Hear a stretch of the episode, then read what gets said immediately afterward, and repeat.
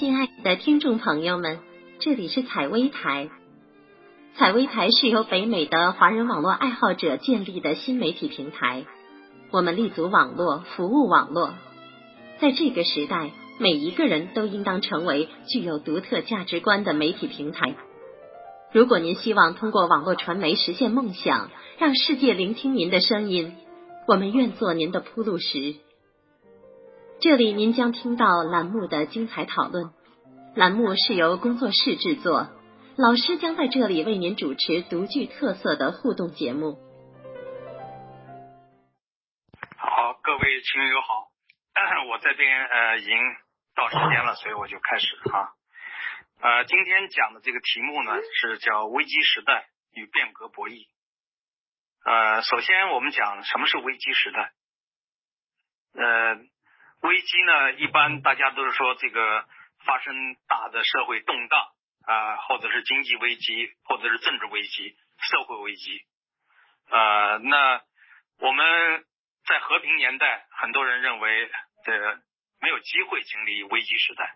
那么，而且有些人即使经历了危机时代，呃，当他回顾这个危机时代的一些事情的时候，呃，虽然讲有很多不好的方面，但是也未必就是说那个时代 就是让人无法生存啊。所以，这个对于危机呢，我们呃人类社会呃经历过很多次了，对对危机呢有不同的认识。呃，我们想这个二十世纪比较大的危机。呃，除了两次世界大战，还有就是呃，一九二九年到一九三三年的呃美国经济大萧条啊，然后带来了世界经济危机。呃，那后来有人说，从零八啊，就是说我说经济发展到今天的话，呃，很少会因为一次危机就造成这个国家呃经济体制完全停滞衰衰败。呃，老百姓没办法生存，所以呢，我们对危机一方面呢，就是说要有呃一定的这种呃警惕，提防不要发生危机。但是真正危机来了，其实也没有我们想象的那么可怕啊。这个人类历史中记载的危机次数非常的多啊，从这个过去呃，当人们还不具备这个跟疾病跟这个特别是那种大型的这个呃。流行病相抗衡能力的时候呢，人们非常害怕那样的危机。呃，英国历史上发生过黑死病、鼠疫等等。那么中国的危机也次数也很多了，就不说这个自然灾害发生什么洪水啊、地震啊，呃，我们讲这个跟人相关的危机，在二十世纪就出现了很多次危机啊，啊，有战乱，有人为的灾难，呃，那么。共产党一九四九年取得政权之后，二十世纪下半叶中国的危机也是持续不断。呃，就是到底是天灾还是人祸呢？当然是人祸占上风。呃，人祸即使是呃自然环境或自然这个气候条件没有那么糟的时候，啊，由于人为的因素造成了很大的灾难。最明显的一次灾难就是一九五八年。到一九六二年之间，饿死和害死、病死、呃打死四千五百万人。在共产党这个执政之后，搞了历次的这个政治运动，呃，其实在他获得政权之前也进行过很多次，包括在江西苏区就有什么杀 A B 团，什么呃清除这个托派分子，呃，到了这个延安以后。呃，又搞过这个抓投降派，呃，抓这个什么什么，呃，就是有很多的名目吧，就打这个杀那个的，呃，最后呢，呃，延安整风运动又搞死一批，呃，有这个迫害，就是共产党就是整个的一场运动接着一一场运动，那么通过运动呢，通过阶级斗争这种手段，呃，肃清异己，呃，同时让这个共产党这个组织呢。他的所谓的战斗力增强，也就是说整人的能力，呃，整人的花招是层出不穷，哎，就是层出不穷吧。那么讲到正题，就是危机。为什么我讲中国现在呃面临的是危机时代呢？呃，或者说我们已经开始进入危机时代。呃，那么危机我主要指的我在前面几次讲座里边都提到过什么样的危机？呃，中国目前面临的呃六大危机，六大危机是哪六大危机呢？首先是信仰危机啊，然后呢是这个教育危机、伦理危机啊、生态环境的危机、经济危机啊，最后归结到一个最关键的就是制度危机啊。那么这六大危机呢，它是呃以不同的方式。啊，它都在发生作用，呃，那么我们在日常生活中可能会明显的感受到某些危机正向我们逼近。呃，你比如说这个，如果大家发现这个呃，就官方它这个货币发行量在一段时间里边呃大大超出了这个正常的流通速度，呃，流通的这个规模，呃，那就是说会造成严重的通货膨胀。那么我们的购买力就会下降，就是以我们现有的收入去购买生活用品，呃，或者是消费，甚至是度假，呃，那么这一些做法呢，你会发现，呃，就说你的购买力实际上下降了很多，啊，这就是那么面对着伦理危机，大家都深有体会，对吧？就是说，呃，过去五六十年代的时候，虽然共产党那个时候掌控的也很厉害。但那个时候，由于从旧时代过来的人很多，老年人都是那个时代的人，所以呢，一般还比较讲这个良心，讲道德。所以我经常听到老人讲一句话，说，呃，这件事情不能做的啊，啊，那个事情也不能做的。那如果要是做那样的事情的话，就会天打五雷轰啊，啊，那个就是人呢没有良心是不行的，背后有人戳脊梁骨啊，什么这些话。呃，那现在的人听起这些话都觉得很可笑。是吧？觉得这些东西能约束你吗？说是老天要报应的，呃，是做什么事情要报应你的，啊，那你有些坏人他想怎么做怎么做，他根本不在乎别人报应。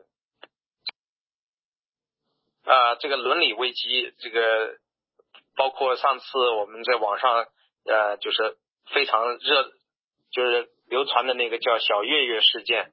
啊，那么多的人从身边走过，也不会有人去帮助。现在老人摔倒了，一般都不会有人扶。呃，这这个原因什么呢？主要是这个社会伦理道德水平普遍下降，已经到了底线之下。嗯，而且它是一种负激励的效应。这个伦理危机，这个它是一种负激励的效应，就是没有道德的人。呃，在中国反而吃得开，混得好，呃，那你看看中共高层那些人模狗样的人，最后一揭露的话，原来都是那么丑恶，啊，难道这些没有被揭露的人就那么高尚吗？就那么正人君子吗？所以大家都在怀疑，呃，所以这个连这个在这个国家担任高级领导人的啊上层社会的人都是这样的话，那中国道德水平可想而知。当然有人说这个是劣币驱逐良币啊，呃，真正成为党和国家高级领导人的，可能恰恰是人渣类的人物。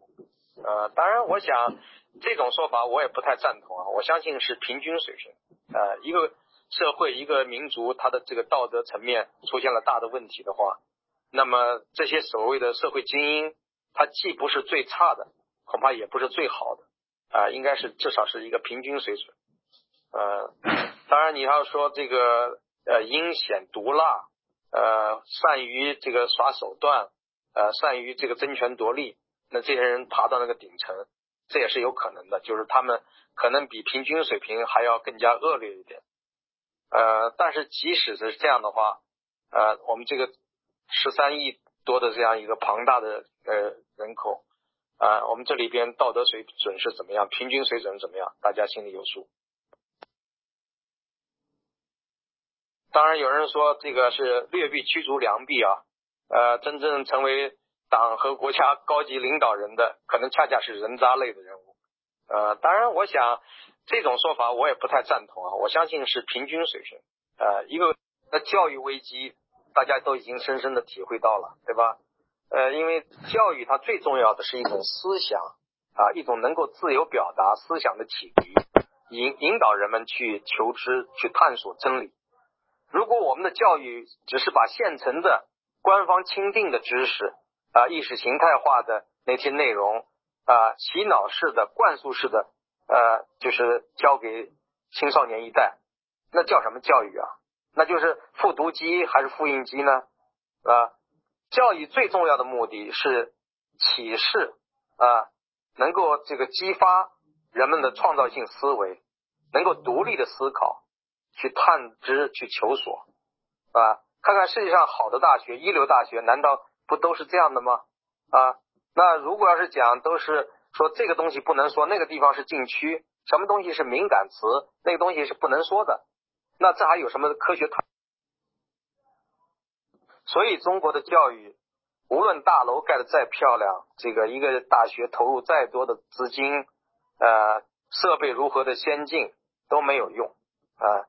包括去跟国外一流大学去合作，搞表面上的那种合作，但是对于人们真正有价值的那些理念，悄悄的回来把它屏蔽掉，那这样的合作也是没有意义的。你无论是跟哈佛、耶鲁、芝加哥啊、普林斯顿，你跟他们的合作，主要是希望能够获得思想和理念上的这些启示。如果没有这些东西，啊，仅仅是学工具性的、技术性的层面。啊，那有多大的进步呢？那没有原创性，没有原创性的思维。像生态危机，我想大家非常呃体验非常深刻了。这个雾霾现在已经不止一个北京一个城市了啊，上海、广州、深圳很多的地方都出现了雾霾。呃，饮用水啊，我们的江海、湖泊呃都是受到严重的污染啊，空气受到严重的污染，地下水受到污染。很多地下水都含有重金属和其他的一些有害物，所以很多的孩子出生的时候就带有先天性的一些疾病，呃，一些障碍。所以这些都是谁造成的呢？都是这执政党啊，中共这六十多年啊，在尤其是最近的这二三十年里边，更加是变本加厉的，呃，造成了生态的恶化。呃，那么刚才讲到了几个危机，比如经济危机啊。教育危机、伦理危机、生态环境方面的危机啊，他根本没有一种信仰。信仰危机呢，我想大家都很清楚，就是说，呃，共产党早就名不副实了啊，他这个呃，共产主义早就被束之高阁啊，只是最近习近平又开始把它捡回来了啊。这改革开放这三十多年来，有谁真正把共产主义当回事呢？除了政工干部或者那些呃当官的，偶尔会提及一下，当然一个幌子来提一下。有谁在内心里边信仰和相信共产主义呢？为共产主义事业奋斗终身啊，甚至献出生命？你觉得他们能做到吗？他们拿这个做幌子来忽悠老百姓啊！从上到下，中国社会最信奉的就是实用主义和机会主义啊。所以说，这个共产主义他拿来只是欺骗老百姓的，他根本没有一种信仰可以说服大众，没有一种理论可以说服大众。所以呢，他搞那个所谓三自信，就是理论自信、道路自信，还有制度自信，恰恰证明了他的不自信啊！因为大家都知道，那个三自信理论的创始人、发明人就是伊俊清啊，原中央编译局的局长，呃，就是。跟他那个博士后常燕，呃，以及其他很多的女性搞这种不正当的关系，呃，然后呢，他在床上告诉常燕说，习近平非常的欣赏他，有可能让他当文化部长或者教育部长，他本人更愿意当教育部长。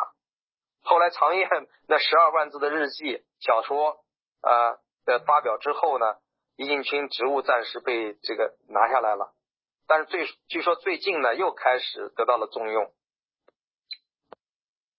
他舍不得把这个人彻底给他呃给他弃之一边，他的理论三个自信理论还在使用，呃这么丑恶的人发明的这种呃很很荒唐的根本就是不值一驳的理论，呃现在还被这个执政党被习近平当做至宝来啊还捧着是吧？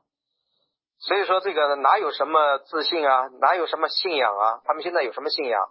当然有一些高层，据说私下里有其他的信仰，比如说信基督教啊，信佛教啊。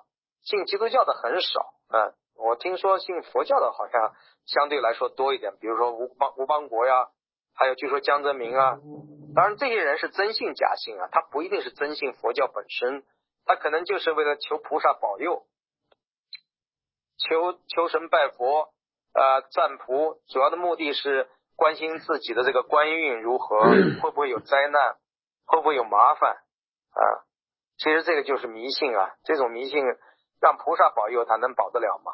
啊，这个老百姓的人心，呃，人心是怎么样的，他自己不清楚吗？啊，所以刚才讲的这些这个呃危机啊，就是信仰危机。他们这些高层其实内心很空虚。你说他信什么呢？他最信的是权力啊，然后就是金钱啊。他们主要相信权力和金钱啊。然后呢，就是信信奉的是武力啊。其实权力它本身就要靠武力这个支撑的，没有武力保护的这个权利是不稳固的权利。所以维稳变成了这个中共最重要的任务。全国十三亿国民当做敌人，就是当做维稳对象啊。这个说法呢，你就可能有些人会说，你是不是太夸大了？怎么会十三亿人都当做维稳对象呢？啊，当然是谁好像在他们眼中在制造麻烦，他们就抓谁，他们就镇压谁。但是潜在的对象是把所有的人都当做这个维稳的潜在的维稳对象，他要你稳定啊，你要想站起来，他就说你坐下。啊，他不让你站起来，啊，不让你独有独立的人格，不让你有在经济上独立，不让你在思想上跟他们有不同的声音，呃，这就是说，每当你想站起来的时候，他命命令你坐下，啊，他否则的话，他用武力对付你，是吧？所以有的人说毛泽东宣告中国人民站起来了，中国人民哪站起来了？啊，你现在也没站起来啊，你想站起来的时候，他不让你站。刚才讲的那些危机呢，我们都呃拢归呃集中到一点，那就是制度危机啊。这个社会主义到底是好的制度还是坏的制度？呃，经过这么呃从开始空想到实现，呃，就是说他这个实践社会主义这样一个制度，在全世界很多国家里面都实验过，但是最终以失败而告终。毛泽东在五十年代说过一句话，说只有社会主义才能救中国。啊，这是他呃，为了让全国老百姓啊跟着共产党来走向这个社会主义道路，他下了这样一个先入为主的断言。但是二十世纪结束的时候，我们看到了一个可喜的现象啊，就是社会主义阵营基本上都垮掉了啊。那么这个时候的真实的状况是什么呢？宣告了，那就是只有中国才能救社会主义。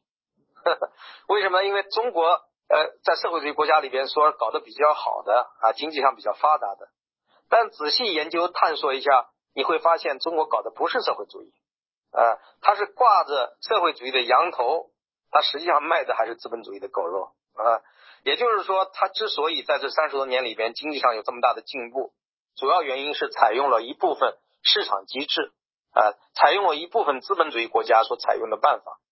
它不是一个完整的市场经济，它只是有限的啊部分的市场经济，所以我把它称之为准市场经济。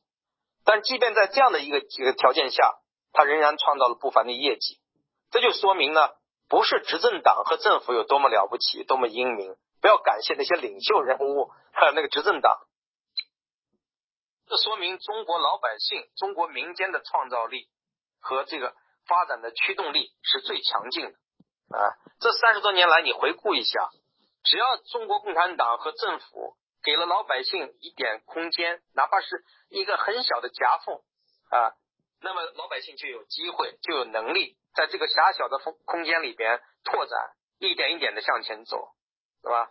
他们在生存的边缘里边挣扎，到后来呢，能够带来经济的繁荣，这都是靠老百姓的这种创造力和他这种与生俱来的。啊，自发的这种呃驱动力，这种驱动力不是说什么共产党领导好了，有什么呃意识形态的思想宣传鼓动的，不需要你去做那样的那些工作，每个人知道自己才知道该怎么做。所以天赋人权就是人与生俱来就有这种呃发展的这种这种呃人人有这种自身的这种自然权利。他有发展的这种欲望啊，他有这个建设好家园，让自己生活变得越来越好的这样一个朴素的愿望。如果没有共产党，没有强势的这种统治力量来阻碍国民的正常发展的话，那本身老百姓本身就应该有很多的机会，只不过很多的机会和权利在过去的几十年里面被剥夺了啊。那么共产党当开明和进步一点的时候呢，他把一部分权利机会返还给老百姓的时候，他在这个媒体上大肆的宣传，呃，给人感觉是他恩赐的，而有些老百姓呢不了解，还感恩戴德，以为这是党和政府给的机会。所以天赋人权就，所以愚昧就愚昧在这里啊。说中国十几亿人里边有相当大比重的愚民，啊，很多人忌讳不敢对公众说这样的话，我就敢说啊。我们应该承认，在中国当今的这个中国国民中有相当大比重的愚民。这样不是说为了贬低我们的祖国和民众，关键呢，我们要承认这个现实，承认这个现状。这个洗脑教育它不是没有作用，它洗脑教育它有很大的作用，而且这种洗脑教育还在继续，还在强化，而我们的渔民比重还在增加。在这种情况下，你不承认这种现实是不行的啊啊！都喜欢用毛泽东那个话啊，人民群众是最最有智慧、最聪明的啊。当然，你从哲学的意义上来讲，当然讲是没错的，但是从现实中。我们看到的相当大的比重的渔民是怎么造成的？就是共产党这种洗脑教育造成的。所以，为什么说我们这个新启蒙运动所面临的任务是非常艰巨啊？这个新启蒙运动呢，不是说哪一个人有资格、有足够的智慧，以他一个人的能力去启发别人啊，去为其他人启蒙，不是这个意思。是用我们人类社会发展到今天这个。人类文明遗产，几千年来的人类文明遗产，我们只要用这个知识宝库中的一部分，把它提炼出来，向民众普及，这就已经是非常重要的工作了啊！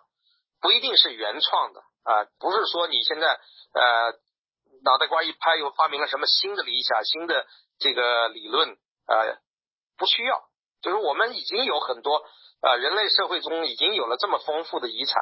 我们有足够的资源可以使用。这个变革，我呃，其实我们很多人都重复过，我自己也讲过很多次。我说我们面临的是三千年未有之大变局。呃，这个大变局什么意思呢？是从来没有过的根本性的制度变革。啊，它这个制度变革跟改革和改良不是一回事。啊，当然改革与改良本身就不一样。有的人说。这个改革和改良不是差不多吗？是吧？我们的中国文字很复杂，特别讲究强调的是词素啊。如果讲改良和改革，它的区别在哪儿呢？啊，改良用英文讲就是 improve 啊，那么改革呢应该用 change 啊。那 reform 呢只是说从形式上做一些变化，但从实质内容。不仅仅是形式上的变化，我们是用这个根本性的内容的变化，所以我们应该用英文的词汇 change，change 就是变革的意思，不是改革，更不是改良啊。你要讲改良的话，全世界两百多个国家和地区，哪个国家不是在每天都在做一些改善的工作吗？啊，这些改善的工作不都是改良吗？所以你你说你有改革，其他国家没有改革，那是怎么回事呢？啊？所以我们讲这个三十多年来，一天到晚喊改革，真正的改革有多长时间呢？我个人做过这个改革史的研究，我认为中国从一九七八年底开始启动的改革，真正的改革时间只有三年左右时间，已经把改革这个词汇用烂了，是吧？我说的是三年，哪三年呢？啊，大家知道，一九七八年年底开始启动十二届啊十一届三中全会，十一届三中全会开始启动。但是真正这个全面铺开展开工作是一九七九年的事儿啊，到一九八二年啊，中央就出现了回潮，出现了这个反对资产阶级自由化、反对精神污染，左派已经跳出来很嚣张了，是吧？邓小平是一手左一手硬啊，一手左一手右啊，一会儿用左派打右派，一会儿用右派压左派，呃，他是玩这套呢，跟毛泽东学的，毛泽东也是这样啊。所以毛泽东呃一生中大部分时间是比较左的，但是他有的时候也偶尔右一下啊，呃做一些这个均衡调整。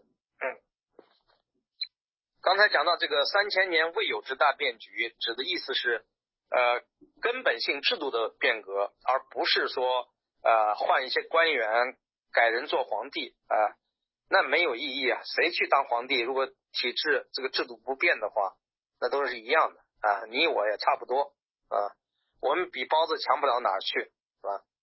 所以说呢，呃，我们不要说用这种现有的制度啊。有人说，那你把现有的制度都摧垮了，那这个国家怎么运行啊？怎么运转啊？啊，其实呢，大家把这个执政党和政府看得太重要了，太了不起了。呃，你知道是这个老百姓养活的他们啊，这个国家的运行离开了他们，并不是说就不行了，就不转了。各业都在努力的创造国民财富，呃，那这些当官的，你不信？你今天晚上把中南海全部用一颗原子弹给轰掉了，那中国是不是以后就天下大乱了？就中国就没有办法再运行前进了？可能运行的更好，是吧？所以根本不要把这个执政党和政府太当回事儿，没有那么重要，是吧？你想想，无政府主义状态的时候又怎么样呢？文革的时候，那时候很多地方。都打倒了这个当权派，有些地方他虽然讲政治局势比较混乱了，但是他的生活秩序、他的生产秩序也并没有彻底垮呀。就连文革那那时候那么乱，他都能够维持下去，那可想而知了，是吧？所以很多老百姓就反对变革，反对你们这些搞民主的、搞宪政的人，那担心不能过正常的日子了。说你们一搞的话，天下大乱了，我们日子没法过了，啊，有那么严重吗？是吧？共共产党执政期间有那么多次混乱，你们都没有说日子没法过。你问问你们的祖辈，那日子有有法过还是没法过？虽然艰难，不是他都过来了吗？有的人还很庆幸嘛，是不是？啊，所以说没有那么严重，就是明天真的发生了大的这个动荡啊变革。我相信，以中国人现在的智慧和能力，呃，各方面力量的这种协同啊博弈，最终的结果无论如何也不会比这个六十多年里边多次共产党制造的灾难还要严重啊，绝对没有那么严重。关于执政党能力的问题啊，还有这个有人讲，那你要是共产党垮了，你没有一个有能力的合格的政党来替代他，那个国家不是乱了吗？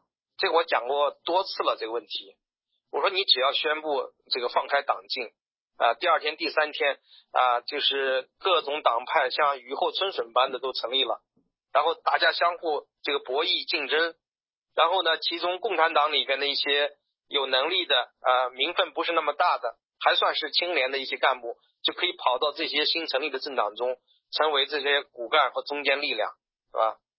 啊，海内外的华人。呃，各个方面的这个知识分子、呃精英、呃各行各业的这种代表人物，都有可能成为呃新的党派，将来新的政权的这个组成人部分。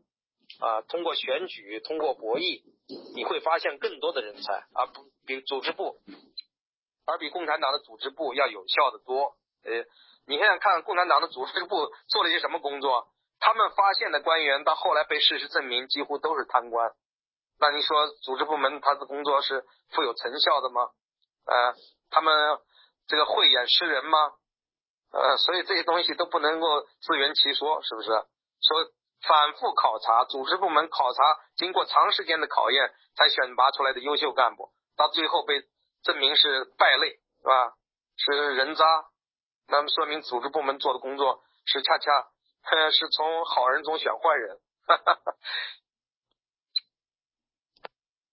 那么我们讲到就是要变革的话，呃，就是很多人就关心怎么变革，通过什么样的路径啊？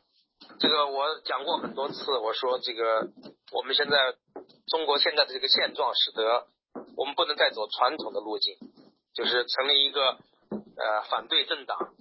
啊，组织一个一支强大的武装力量，然后呢，推翻原原有的政权，然后建立一个新的政权，啊，就是通过一场暴力革命来完成这样一场变革。这个道路对我们来说不但艰难，啊，难以完成，啊，甚至是不可能完成。从另一方面来讲呢，它的形式也不会给我们带来好的结果。因为我们的目的不仅仅是呃变更政权，呃换更换领导人，没有那么简单。我们最主要的目的是更换制度，啊，建立一个呃不是说崭新的制度，至少是从根本内容上区别于以往几千年来中国的这个历代统治者的这种这种制度，一种呃应该主要说它体现在权力制衡上面，就是能够对权力形成有中国的。这个历代统治者的这种这种制度，一种呃，应该主要说它体现在权力制衡上面，就是能够对权力形成有效的制约。呃，这种权力制衡的架构，在西方的宪政民主制度中已经有很多现实的样板啊，无论是美国、英国、呃法国、德国啊啊，还有很多的国家了啊，包括这个北欧的一些呃被称为福利国家的。啊，那这样的一些呃架构都是值得我们借鉴和学习的。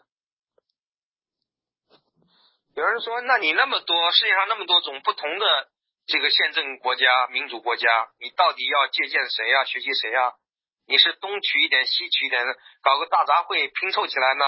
还是说以某一个国家为主要的这种学习的那个呃模仿的对象呢？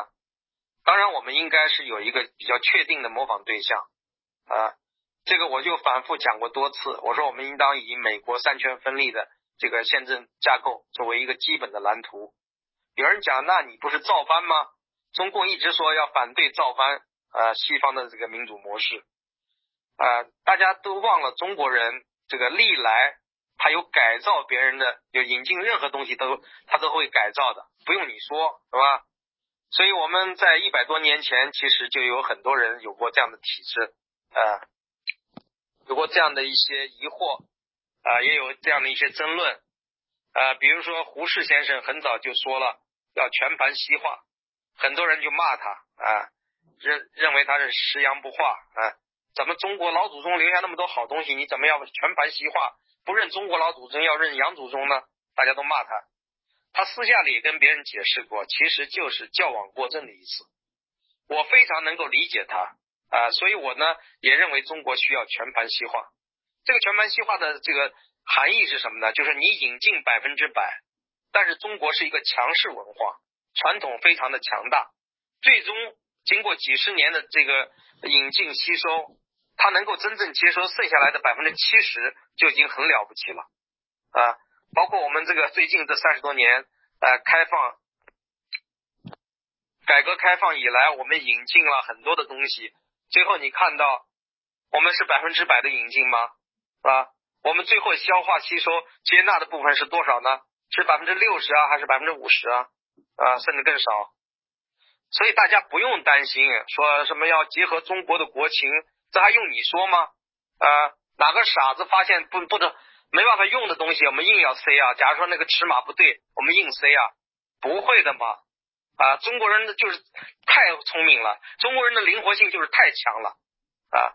恰恰大家害怕的不是中国人灵活性不够，而是呢怕中国人担忧的是啊，我们这个灵活性太强，而对原有的东西动不动就任意的改造和放弃啊。比如说德国工程师他制定的一些规则，是经过几十年、上百年的这个时间检验啊，无数人认证的这个。重复过的，所以呢，他不希望有人任何人去更改它。我的工程技术人员呢，啊，学三天就要把人家改一遍，啊，不是说所有的改革啊或者是改进都是没有必要的，但是不要那么轻而易举的、轻率的去改别人的用过几十年、上百年的东西，一定要先这个经过一段时间的检验再去认证，嗯。啊，有些话我也不想再重复了。我因为反复讲过一个例子，就是说这个登珠穆朗玛峰的故事。说如果你没有成功登顶的经验，你说要走一条前人没有走过的道路，那简直是送死。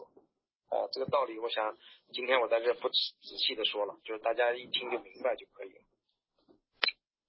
我就讲博弈。呃，什么是博弈呢？这个其实这个名词听起来很高雅啊。而却步，就是一听啊，这么玄妙太难嘛，高高难度的东西我们就不学了。呃，其实没有那么难。所以博弈论简单的话就是游戏的办法，游戏的策略。从古到今，我们就中国很多人都总结过啊，这个包括田忌赛马呀，有很多的这种呃民间的智慧呃民间的策略。所以博弈论呢，就是在现实中人们呃对待一些问题所采采取的一些对策，这就叫有人翻译为对策论啊。那么我们这个讲呃博弈理论里边，这个比较初始性的就是零和博弈和非零和博弈啊，这个也是最常用的最关键的部分。所谓零和博弈呢，就是表示所有博弈方的这个利益之和是零。或者是一个常数，呃，所以有的人讲呢，就是说，呃，你吃的多了，那我能吃的东西就少了；你占的多了，那我能得到东西就少了，啊，这就叫零和博弈啊。那有一些独生子女就是在家里很自私，他不希望有小弟弟小妹妹跟他争啊。比如到呃朋友家去玩，然后有很多小朋友在一起的时候，那么好东西那都是几个人分了，就不是他一个人占了。而且有的人吃的特别多，那他能剩下的剩给他的就少了，所以很多小朋友就不愿意啊，就相互之间就会争夺啊。那么什么是呃非零和博弈呢？非零和博弈就是说不同策略组合下各个博弈方的这个得益之和呢是不确定的一个变量，呃，或者呢是又称之为这个零和博弈呢，它其实是一种非合作博弈。呃，因为零和博弈中各方是不合作的，呃，但是有一些，假如说某些策略的选取可以使得这个各方利益之和变大的话，同时又能够呃让各个方面的这利益呢都得到增进，那么就有可能出现相互合作的这个局面。嗯，所以我们讲这个零和博弈，并不是说绝对不可能出现合作，啊，但是合作的这种可能性，呃，就是说。呃，是在一定的条件下转换的啊。那么非零和博弈呢，是相对来说，呃，在现实中我们现在采用的是更多一点，尤其是在国际经济合作中，啊，国与国之间的这个博弈中经常出现。变革中要讲到博弈这个方面呢，就是说大家就想说，你为什么要提要中国要变革？变革有什么好处？对谁有好处？那么十三亿中国人，如果大家并没有觉得要变，觉得现在生活挺不错的，你们这些人干嘛要折腾呢？那么胡锦涛那时候就讲不要折腾，不折腾，是吧？就很多人很满足现状，啊，所以这个问题呢，我也要问大家呀，并不是说我们少数人想变就能变得了的。中国能不能变？这个这个三千年未有之大变局能不能发生，取决于十四亿中国人，是吧？这个到底中国人有没有这样一个决心？呃，有没有这样一个能力来实现这样一个大变化啊、大变革？呃，这个是我们拭目以待吧。我经常讲这样一个问题，我说这个呃，你们想一想，想不想要这样的一个变革啊？你为什么要变革？如果不变的话，你觉得你现在状态怎么样啊？如果你这一代人觉得还可以，你可以维持。可以忍受，那你希望你的下一代人也是这样吗？或者下再下一代人呢？你也希望是呃跟中国目前的现状啊，最好是什么都不要变，就维持现状就可以了吗？是吧？那如果有条件的话，你希望变哪个部分？你最想变的是哪些部分？啊？其实我们可以做很多的问卷调查来了解，除了你想变化的内容。你最不能够接受、最不能容忍的是哪些方面？如果能够允许公开的做这样的调查的话，我想大家都会有一个相趋、大大趋同的一种表述。中国目前的现状里边，不太可能进行这种公开的，啊，就是说没有任何忌讳的这种表达。就是你想表表达什么？你说我最不喜欢的是一党专制，啊，你敢这样公开的说吗？啊？或者是调查人员敢公开的进行这样的调查吗？都不太现实。但是我们在网络这个群、网络虚拟的空间里边，其实很多人可以做这种近似于呃这种真实表达的一种调查。呃，我前面也讲过，我说这个从经济学的角度可以来测试一下你的偏好强度究竟有多大，就是你对变革这样一个偏好的程度，它是可以测试出来的啊。这个强度啊究竟有多大啊？比如说日常生活中你喜欢看一个电影，喜欢某一种呃记忆，那你就会付出很多的时间。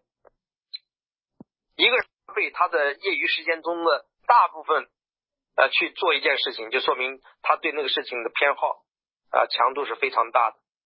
如果一个人喜欢一个异性，他把大量的金钱、时间呃感情都投入到那个人身上，那就说明他真的是对那个人付出了感情，他爱对方，所以这个偏好强度是非常大的。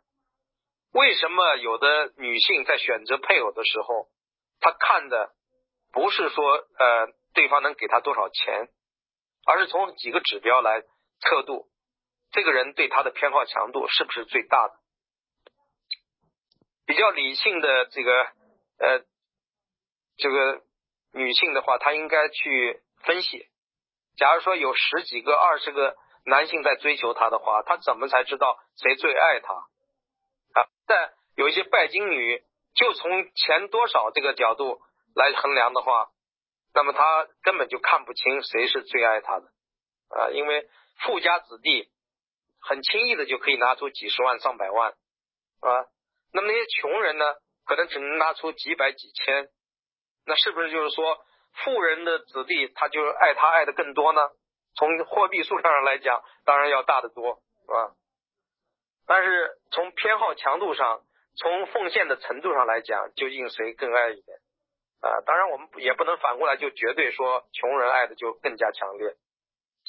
这讲的就比较复杂了，我们要做模型，可以做很多不同的分析。就说这个呃，婚姻恋爱方面怎么样来呃测度一个人他的忠诚度啊，他的奉献程度啊，他的偏好强度啊，还有呢他的情趣呃他在其他方面的强项，能够让这个女性。感到幸福的各种因子，呃，构成因子有哪些？呃，这些东西呢，我们讲这些可能是不是扯远了？啊，但是讲的意思就是说，如果你要面临着变革的话，那么你一定要知道你有多少人支持这样的变革，而且他们的偏好强度有多大，在什么样情况下会支持这场变革？那问了，就是说，呃，你既然说不搞暴力革命。那意思就是说，它自动会发生吗？那强大的这个国家机器就会自动的崩溃吗？呃，它自动就会垮台吗？当然不会自动的啊！你不努力，它可能真的是不说千秋万代，至少五十年、一百年是没有问题啊。但是就是要说，大家在不断的要去努力，怎么努力呢？那就是促使人心发生变化。我觉得这一场。三千年未有之大变局，最重要的推动力就在于促使人心发生变化。啊，当十四亿中国人都不再支持中共这样一个执政党了，而且能够公开的表达说不愿意再支持他了，通过各种各样的信号显示机制来显示出自己的偏好强度。临界点的时候，我想民民心所向啊，这个社会朝哪个方向？走的话就已经非常清楚了，但是如果还没有到达那个地地步的时候呢，大家就要朝这个方向去努力。怎么努力呢？我们所有的人都有各种亲朋友好的关系，对吧？在这个社会中，每一个人所接触的几十人、上百人、上千人，甚至上万人，你都有一定的能力去影响他们啊，就看你怎么影响了。可能没有一种单一的模式可以影响你周边的人，影响你最。最在乎的人，或者跟你关系最近的人，是吧？所以呢，如果当你自己的内心发生了变化啊，你希望把这些变化呢，慢慢的通过各种方式来影响你周边的人，影响你在乎的人。相信这种潜移默化、这种呃静悄悄发生的这种变化啊，或者说称之为无声的革命，它就已经是。相当的波澜壮阔了啊！大家真的是不要小看这种无声的革命啊，它就是在悄悄的发生啊。那有人说是不是你的意思是反洗脑啊？我说也不是那么简单啊，其实就是讲最关键的道理啊，就是讲人生中最重要的选择，把这些东西讲通了，用各种各样的方式去理解、去表达。那我相信听的人、接收的人，他不会说完全无动于衷，即使他拒绝你，他也有他拒绝的理由。如果你分析和了解他拒绝的理由，定的做这方面的工作，当然不是说要强行啊硬压他，或者呃一定要说服他啊，不是的，有的时候不需要那么急迫啊，有些东西是慢慢来的啊，而且有些东西是要靠事实来教育他，并不是你完全靠语言能够打动他啊。呃，我想这个三十多年前那场变革为什么会发生，就是打倒四人帮。然后中国搞改革开放，有的人说那很偶然的嘛，那不就是少数几个领导人下了那个决心吗？其实也不是，偶然里边有必然啊。这个当时呢，虽然讲那几个人确实起到了非常了不起的作用，但是当时的民心也确实是，我那时候我在呃中学里边，我已经非常明显的感受到对四人帮的厌恶。毛泽东去世。我一滴眼泪都没有。我周围的很多人，毛泽东去世，不但不流眼泪，甚至内心里面还有想笑的欲望。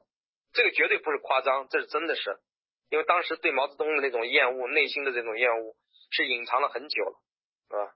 当然，我不能说所有的人都是那样，但是有相当一部分人，特别是我们这些我们自认为就是说比较早熟、信息比较广泛的人，我们可能跟有一些。呃，我我不知道我这样说是不是会得罪一些人，在一些落后区域里面，信息比较闭塞的人相比的话，我们的情感是不一样的。同样的道理，三十多年前大家人心所向，就觉得应该打倒四人帮，应该让中国改革开放啊。邓小平只是顺势而为，而且他启用了胡耀邦、赵子阳这样这些党内的开明派干部，他们看到了身边，看到了人心所向。所以才能发生这样一场变革啊！当然，那个呃，我不倾向于把它一场就是说的好听点叫改革，是说的一般的 就是一场改良，比较成功的改良运动啊。当然，它有它有变革的成分，不能说完全没有。它突破了很多的思想禁区、理论禁区，在当时是要冒出冒很大的风险，甚至有可能被撤职，甚至被打倒的，是吧？所以我讲，今天我们又面临着一个新的历史时刻。这个时刻呢，人心思变，人心待变啊，人心大变的时刻即将到来。对学生说：“我说你们有很多不幸的方面，比如说你们是独生子女一代啊，你们没有自己的兄弟姐妹啊，没有很多的亲戚啊啊，你们呃虽然物质生活好了很多，但是很多方面你们都。”不了解啊，对过去的历史，还有对农村的那种体验都不够啊，什么啊？除了来自农村的一些学生，那么我想很多方面你们是先天不足的，是呃不够幸运的啊，而且你们经历了现在很多不好的东西，包括呃这个雾霾啊，呃一些有害食品啊，污染的环境啊等等。但是呢，我说你们又是幸运的，因为你们现在将亲眼。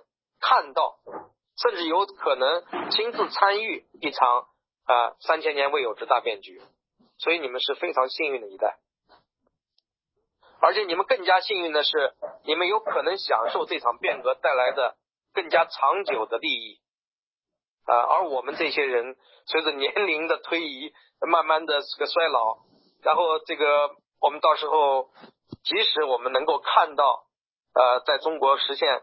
宪政民主和法治的那一天，我们能够享受到的利益和福利啊，已经比较短暂了啊，甚至我们有可能还没有来得及享受，可能我们中间一些人就已经离世而 这个不留下了很多的遗憾，是吧？但是无论如何，我们的心愿达成了，那个从心理上来讲，我们是死而无憾。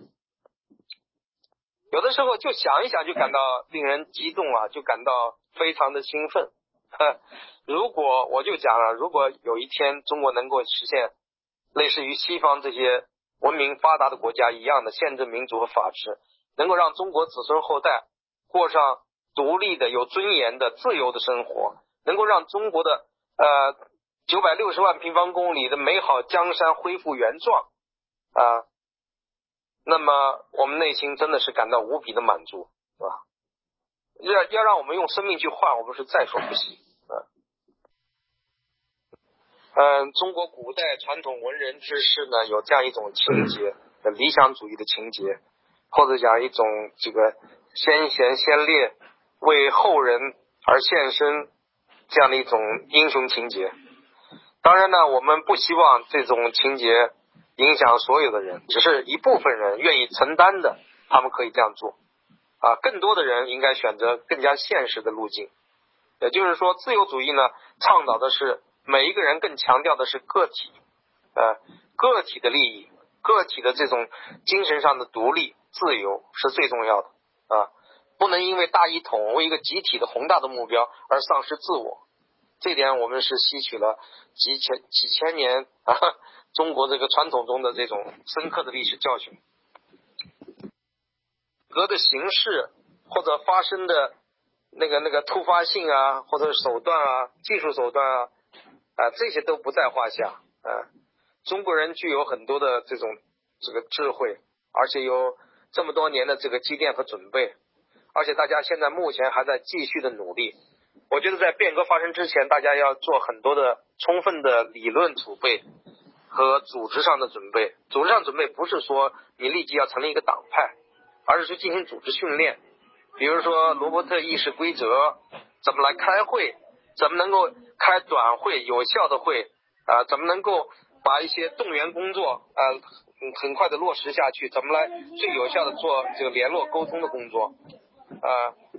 这个很多方面呢，其实都要经过训练的，不训练是不能够达到那种高高质量的水平。论储备也很薄弱啊，虽然我们有这个世界上已经有很多美好现成的东西，但是我们还要进一步的发掘。还要整理，还要提炼，还要把它设计成可以用的方案，这些都需要有大量的理论工作者去做啊啊，不是说纸上谈兵，也不是说你设计的方案就是理想的万无一失的方案，因为到时候在这个博弈多少年的博弈之后，你的方案可能最多被人家采采纳的只有几条或者几十字、上百字啊。但是不管怎么样，每个人都要去做呀。每种流派思想啊，你觉得有价值的、那有一德之见的都要去做。就像菜一样的，呃，你说这个皇帝吃什么菜？呃，慈禧太后呃挑什么很挑剔，他挑什么菜吃啊？我这个例子可能举的不恰当啊，就是说应该说到那个时候是由中国的国民去选择，各国民选择什么样的菜肴啊？你自己首先厨师。不管你是什么样的，就是川味的，还是呃这个呃广州这个菜粤菜啊，还是什么卤味的，你都要自己事先的做好，对不对？你做好各种各样的方案，然后让大家去选取，有挑选的范围，然后有博弈啊，有竞争。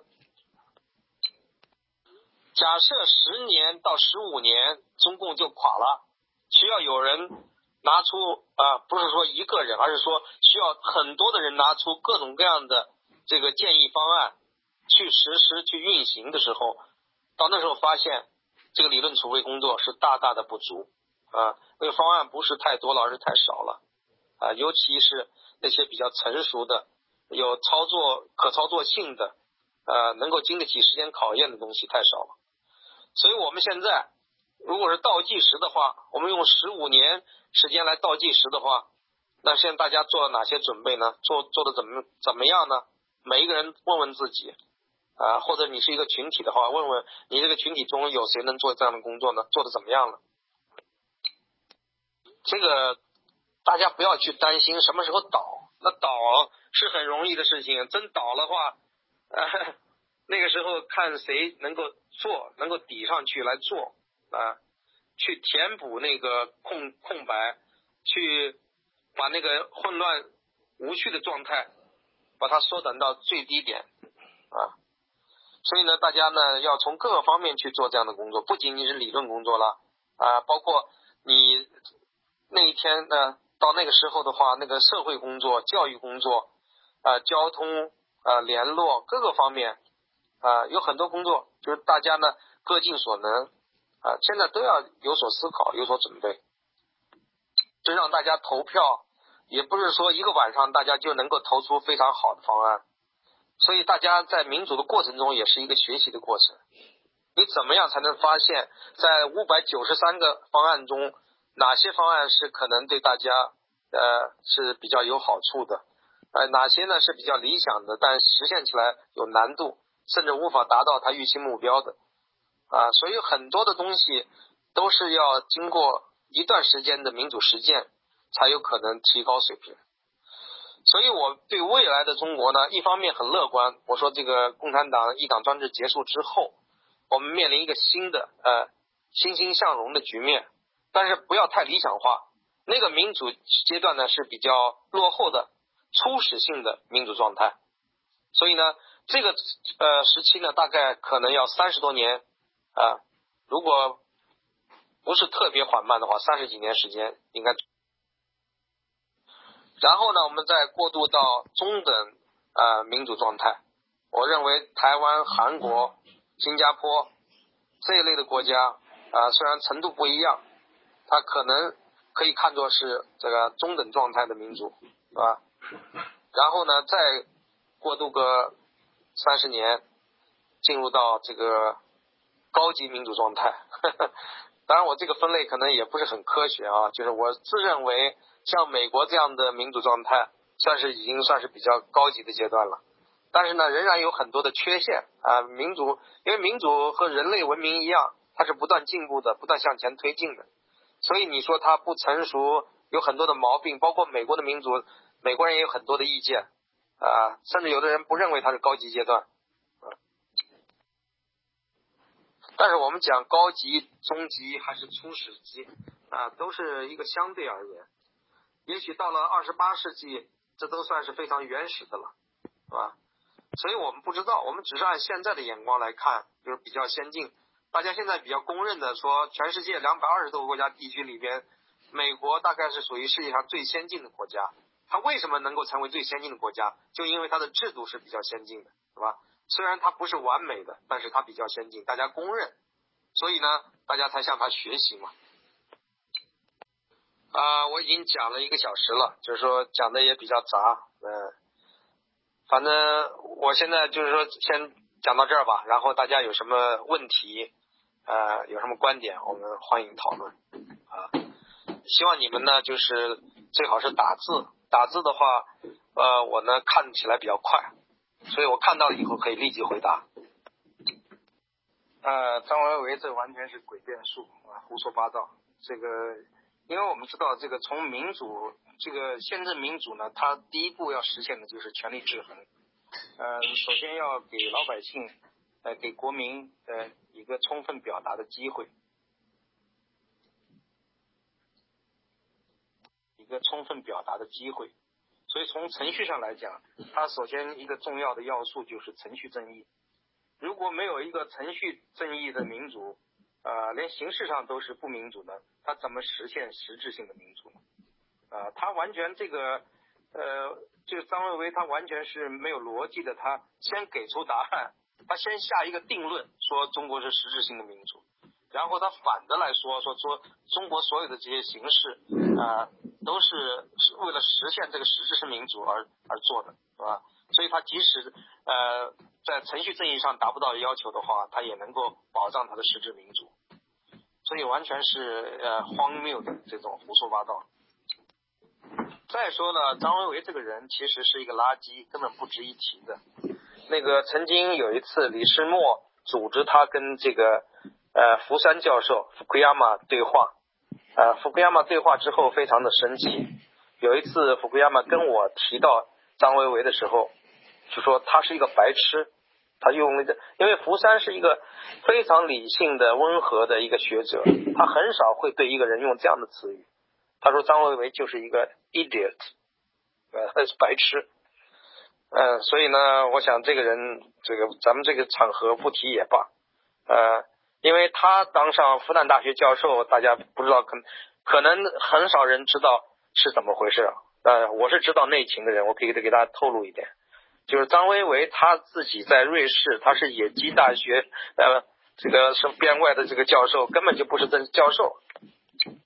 他想在复旦大学当教授的话，那应该是复旦大学也不会去请他啊，因为这个李世默这个人，Eric Lee，他很有能量，他现在是几百亿的身家，呃，他在中欧商学院是董事，他很有钱，在中欧商学院搞了很多的活动，然后又给复旦又出了很多的钱，所以他的条件之一就是让复旦聘请这个张维为为教授。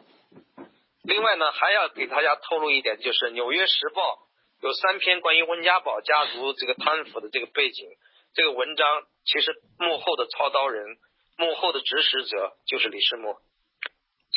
李世默现在是一个通天的人。呃，再给大家透露一点，就是说，嗯，在十八大召开前夕，呃，我在他家那个加州庄园里边跟他聊的时候，他已经告诉我，那时候还没有公布的这个。就七名常委的这构成，而且连这个张高丽，呃，不但进常委，而且担任主管经济的常副总理，这个他都提前告诉我了，我都不相信他所说的，我认为都是那些自己啊听小道消息瞎猜，结果后来当我看到这个公布的名单以后，不得不承认李世默确实是通天的人物，因为他当时就告诉过我，他说张高丽跟他关系非同一般。他在天津有三家公司，啊，那么后来这个后来这个李世默，大家知道，在这个美国的主流媒体发表过很多的文章嘛，啊，外交杂志啊，还有基督教真言报啊，呃，还有很多主流的这个演讲场所，他去演讲，啊，他的能量还是相当大的。另外，他的英语也非常好，啊，有很好的这个在美国受过很好的教育。呃，那么这些他所起到的作用，现在比呃中共传统的这个宣传部门要强得多，也内行得多。所以呢，这个他能够起到中共外外宣起不到的作用，啊，而且他很自豪的悄悄的说，他说他在那个外交杂志上发表那篇文章，中共的生命力被习近平批示给政治局作为学习的这个材料。对这个问题说，呃，体制内的觉醒力量能够发挥多大作用？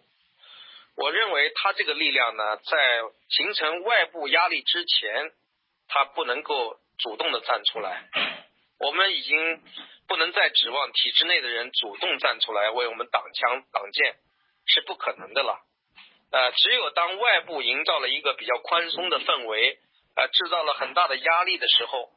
啊，那个体制内的人才敢站出来呼应啊，所以现在的情况是非常的严酷，跟改革开放那个时代又不一样了。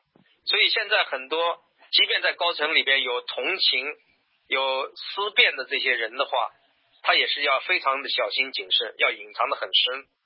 而且我认为，经过这个逆向淘汰机制，呃，早就已经把大部分都筛选出去了。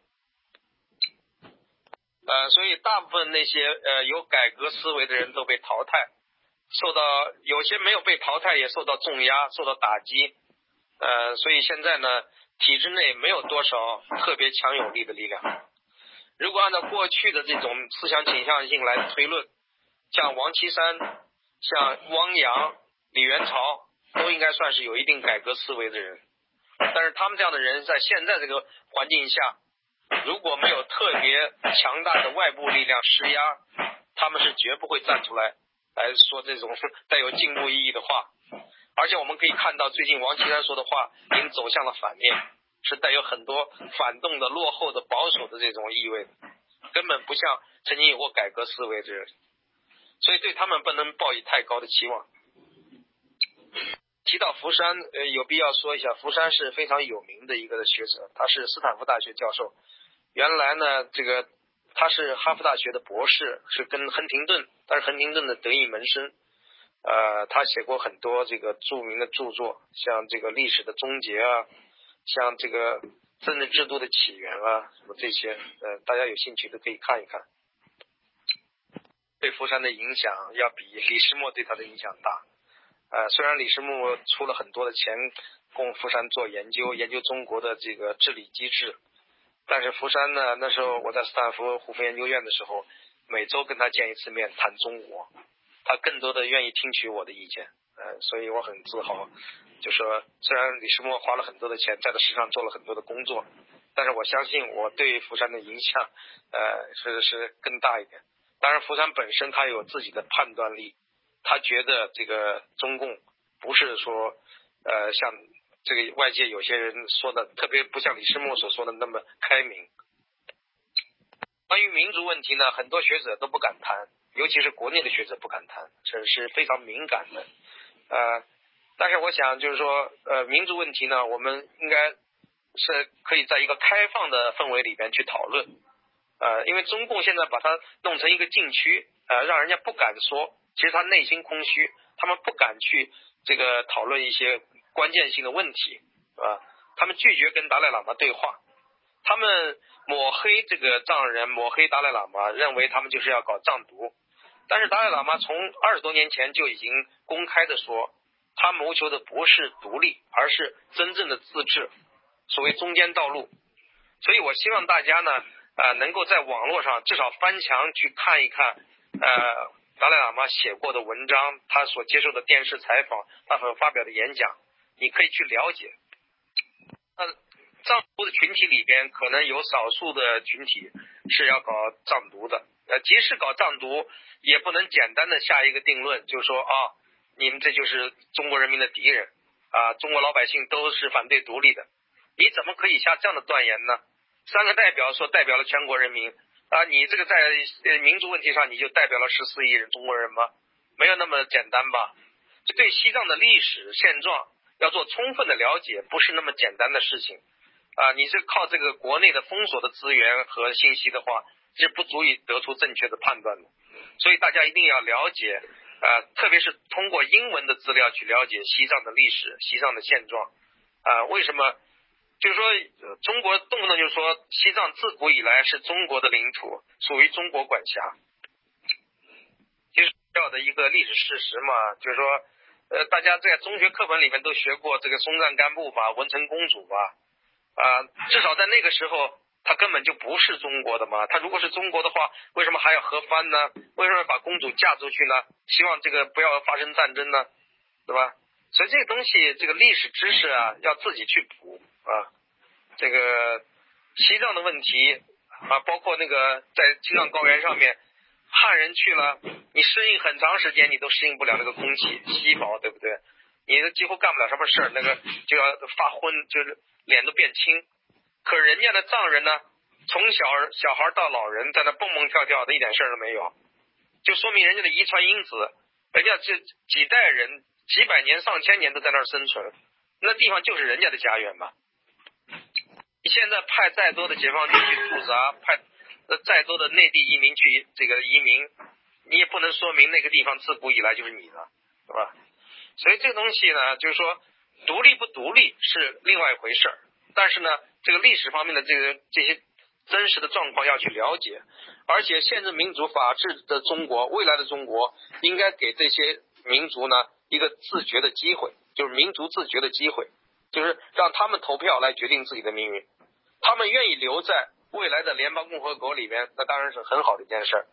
但是如果他们坚决不愿意留在那个联邦共和国里面，他们非要寻求独立，那也是可以的啊，这是人家的自由，人家的权利。所以，无论是新疆、西藏、蒙古，啊，这些东西呢，都是应该所有的少数民族都应该以他们自己自发的来自觉，在没有干扰、没有威胁、没有压力的情况下，实行民族自觉投票。《炎黄春秋》呢，是一个体制内的杂志，呃，体制内的进步杂志。呃，他的贡献就在于由那个当事人有很多资深的共产党的干部、体制内的一些人士回忆他们所经历过的历史事实。虽然不能说他们说的百分之百都是正确的、真实的，但是至少还是披露了相当多的真相和一些呃具体的呃细节。所以从这个意义上来讲，《炎黄春秋》它是有很大的进步意义的。呃，所以为什么中共非常不喜欢？几次呃，多年来几次要关闭《炎黄春秋》，呃，但现在打压的越来越厉害，《炎黄春秋》现在确实也难以生存。或者是难以原来的方式和内容生存。春秋里边所用的一些语言表述，我们不一定都能接受，不一定都喜欢。但是呢，也要体谅人家，因为是人家在体制内办报、办杂志。呃，有些说法呢，他要那样说，你其他人也没办法。你比如说，我很反感什么解放前、解放后、呃新中国这一类的词汇，但是他那个《炎黄春秋》里边，他可能还得这么说。对周斌说的这句话，我非常同意。就是说，你甭管这个，好像中国老百姓每一个人都把自己看作一个大的政治家、国家领袖似的，每个人的思维都是按照国家领导人的这个思维去看问题啊。其实藏人独立不独立，新疆人独立不独立，中国国土有多大，跟你有多大的关系吗？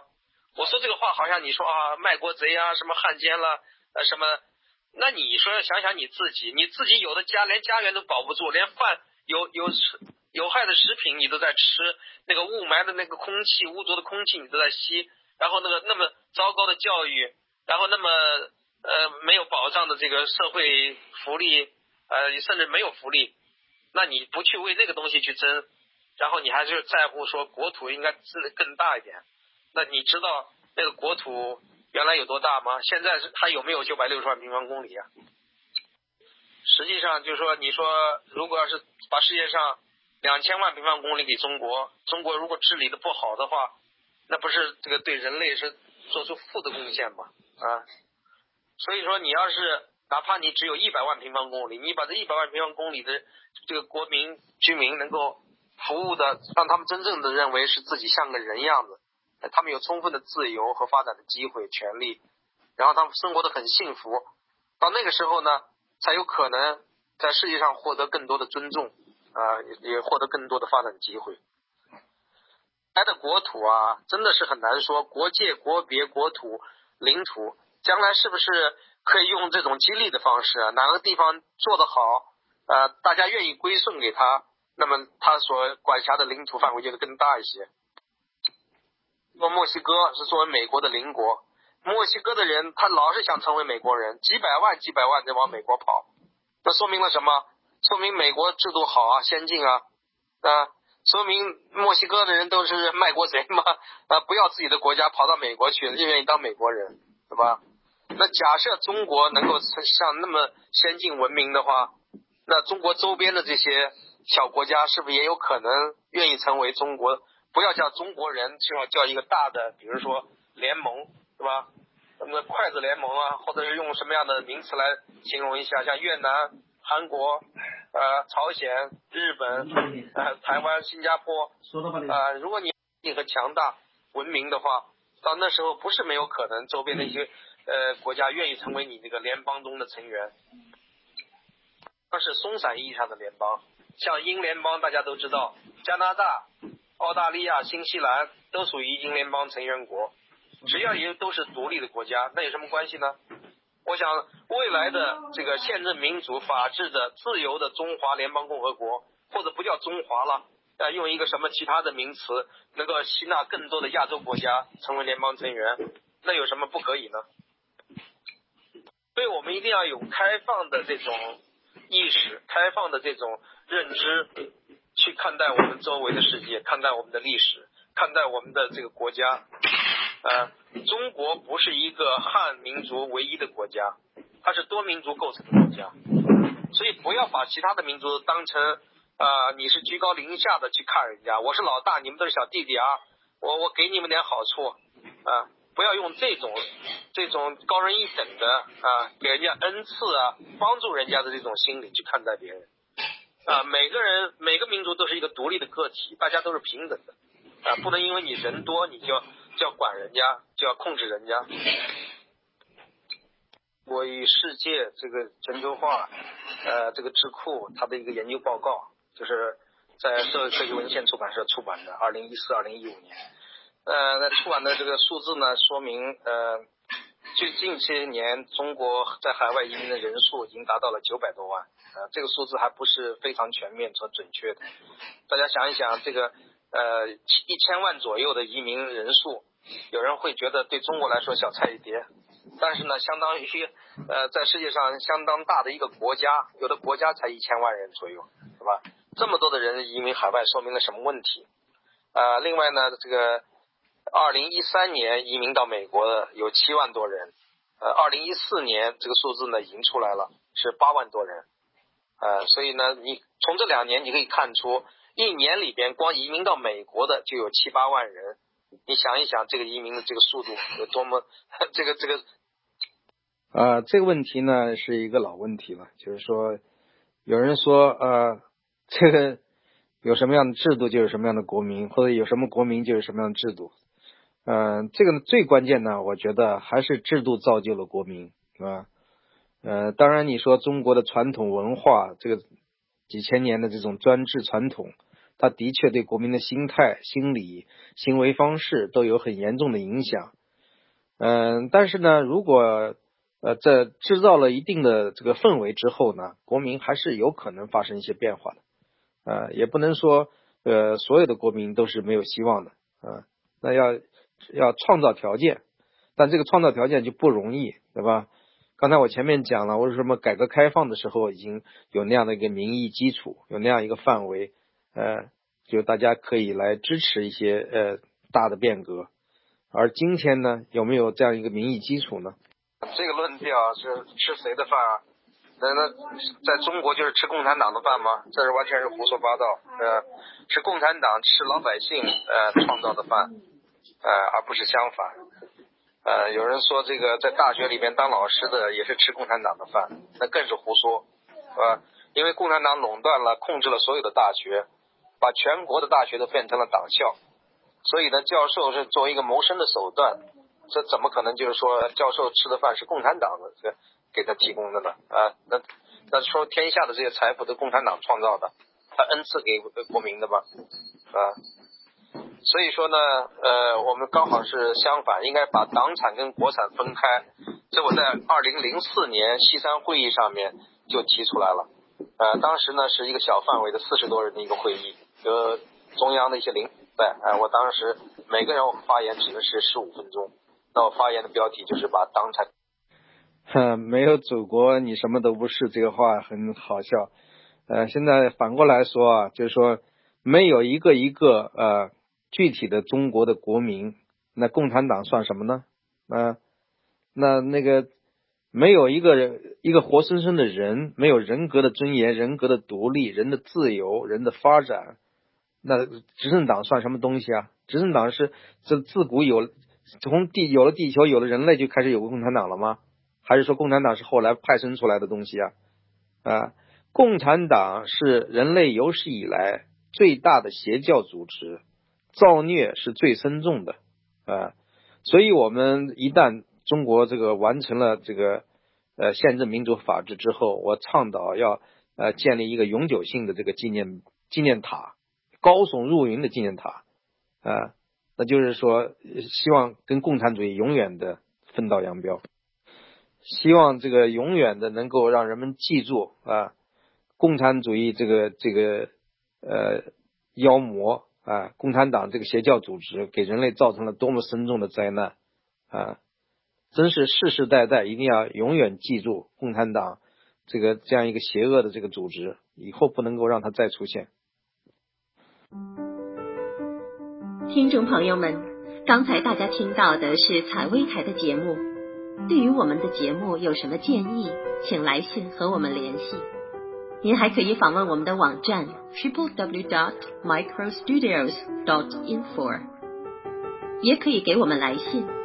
我们的电子邮箱是 the micro studios at gmail dot com。